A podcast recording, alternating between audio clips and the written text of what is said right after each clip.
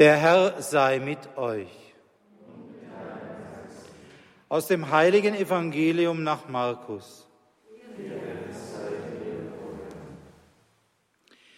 In jener Zeit, als Jesus in eine Synagoge ging, saß dort ein Mann, dessen Hand verdorrt war. Und sie gaben Acht, ob Jesus ihn am Sabbat heilen werde. Sie suchten nämlich einen Grund zur Anklage gegen ihn. Da sagte er zu dem Mann mit der verdorrten Hand, Steh auf und stell dich in die Mitte. Und zu den anderen sagte er, Was ist am Sabbat erlaubt? Gutes zu tun oder Böses? Ein Leben zu retten oder es zu vernichten? Sie aber schwiegen. Und er sah sie der Reihe nach an, voll Zorn und Trauer über ihr verstocktes Herz, und sagte zu dem Mann, Streck deine Hand aus. Er streckte sie aus, und seine Hand war wieder gesund.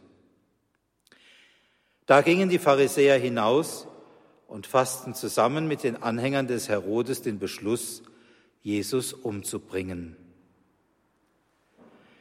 Evangelium unseres Herrn Jesus Christus.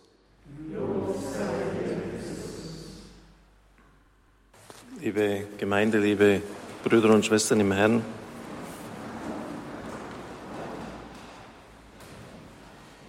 in den ersten Jahren, als ich Bischof Elmar kennengelernt habe und auch bei den Priestergebetstreffen, hat er immer, immer wieder das Anliegen der Familien eingebracht.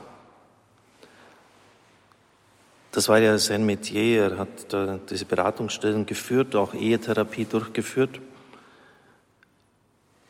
Vor allem auch gegen diese künstliche Empfängnisregelung hat er mit, mit guten ähm, Argumenten argumentiert. Im 2. April 2012, als er schon Emeritus war, hat er einen längeren Aufsatz veröffentlicht. In den Industrieländern hat ein Paar durchschnittlich 1,4 Kinder. Das bedeutet, wir verhüten unsere Zukunft. In allen europäischen Wohlstandsländern fehlen die Kinder. Ein Drittel der Frauen in Deutschland ist kinderlos. Die Folgen sind ein brüchiger Generationsvertrag, Rentenzahlungen werden immer schwieriger, Schulklassen reduzieren sich und es besteht ein Mangel an qualifizierten Arbeitskräften. Innerhalb einer Generation wird sich die Bevölkerung in Vorarlberg, das ist ja sein Gebiet als Bischof gewesen, auf die Hälfte reduzieren. Als der Papst 1968 für die gläubigen Christen erklärte, dass der Mensch sich die Verfügung über Zeugung und Empfängnis nicht eigenwillig aneignen darf, also durch künstliche Empfängnisregelung, erntete er weltweiten Widerspruch, Spott und Beschimpfung. Der Druck aus den Medien war so groß, dass die Bischöfe Deutschlands, Österreichs und der Schweiz die Entscheidung über die Verwendung der Pille dem Paaren ihrem Gewissen übertrugen. Dies bedeutet jedoch eine Milderung des Papstwortes.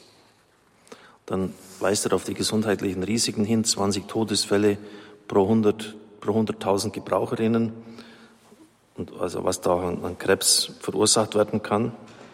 Die Pille wirkt nicht nur leiblich, sie wirkt ganzheitlich auf den Menschen, auf die Psyche, auf die Beziehungen, auf das Sexualverhalten, die Gesellschaft und die Gottesbeziehung. Die Werbung, die Propaganda war irreführend, denn es wurde gesagt, besser verhüten als Abtreibung. Warum sind die Abtreibungen dann angestiegen, besonders da, wo die Verhütung propagiert wurde? Verhütung manipuliert den Stoffwechsel der Frau. Dadurch lernt sie die natürlichen Reaktionen ihres Körpers und das dazugehörige Befinden nicht kennen. Da die Medien für ihre Ziele sexuelle Freizügigkeit forcieren, steigen die attraktiven Reizangebote und leisten Vorschub für Pornografie, Missbrauch und sexuelle Desorientierung. Was Papst Johannes Paul II. mit Kultur des Todes bezeichnet hat, ist durch diese Entwicklung in der Gesellschaft spürbar. Aus diesem Grund haben Papst Johannes Paul II. und Papst Benedikt mehrfach angewandt, die Erklärungen von Maria Trost, Königstein und Solothurn zu korrigieren. Eine unserer Gefährdungen für die Lebensentfaltung ist die Neigung, Abkürzungswege zum Glück ohne sorgfältige Prüfung zu nehmen. Zum Beispiel die Pille, um spontaner zu lieben, Sexualität ohne Angst vor Empfängnis. Es gab und gibt Paare, die ihre Fruchtbarkeit nicht durch Verhütung steuern, sondern entsprechend den Vorgaben der Natur leben. Ihre Erfahrungen wurden in Befragungen erfasst und zeigen bemerkenswerte Ergebnisse. Die Zahl der Scheidungen solcher Paare ist auffallend gering. Weniger als fünf auf 100 Ehen gegenüber 45 bis 50 auf 100 Paare im gesellschaftlichen Durchschnitt. Die Paare, die die natürliche Empfängnisregelung praktizieren, haben durchschnittlich drei Kinder. In der übrigen Gesellschaft sind es 1,4. Durch wissenschaftliche Studien ist belegt, dass die Sicherheit dieser Empfängnisregelung einen Pearl-Index, also einen Sicherheitsindex aufweist, der genauso ist wie der der Pille. Diese Sicherheit wird erreicht ohne Nebenwirkung des Hormonpräparats für die Frau, für die Beziehung, die Ökologie, ohne eine finanzielle Belastung. Die Praxis der Fruchtbarkeitsregelung entspricht der Natur des Menschen und enthält sich in sich einen Anstoß zur sexuellen Kultur. Selbstbeherrschung gibt dem Menschen Würde. Soweit dieser Ausdruck, es waren jetzt viele Seiten, ich habe da nur äh, weniges davon zitiert. Und er war auch selber einer, der außerordentlich selbstbeherrscht war. Das haben wir so, so Kleinigkeiten. Wir haben dann immer dieses Treffen der Priester mit dem Abendessen abgeschlossen. Er hat da immer geschaut, dass das, das Maß der Portion, er war ja ein großer, kräftiger Mann, war immer reduziert irgendwie. Also er wollte nicht so viel auf dem Teller haben und hat auch mir gegenüber öfters so gesagt, dass er die schwangeren Priester überhaupt nichts, also das überhaupt nicht mag. Also wenn Pfarrer da aus dem Bauch was sich so herschieben, äh, das, da ist er nicht so gut klargekommen damit, soll jetzt niemand sich diskriminiert fühlen. Ich habe auch zu viel Kühe auf den Rippen.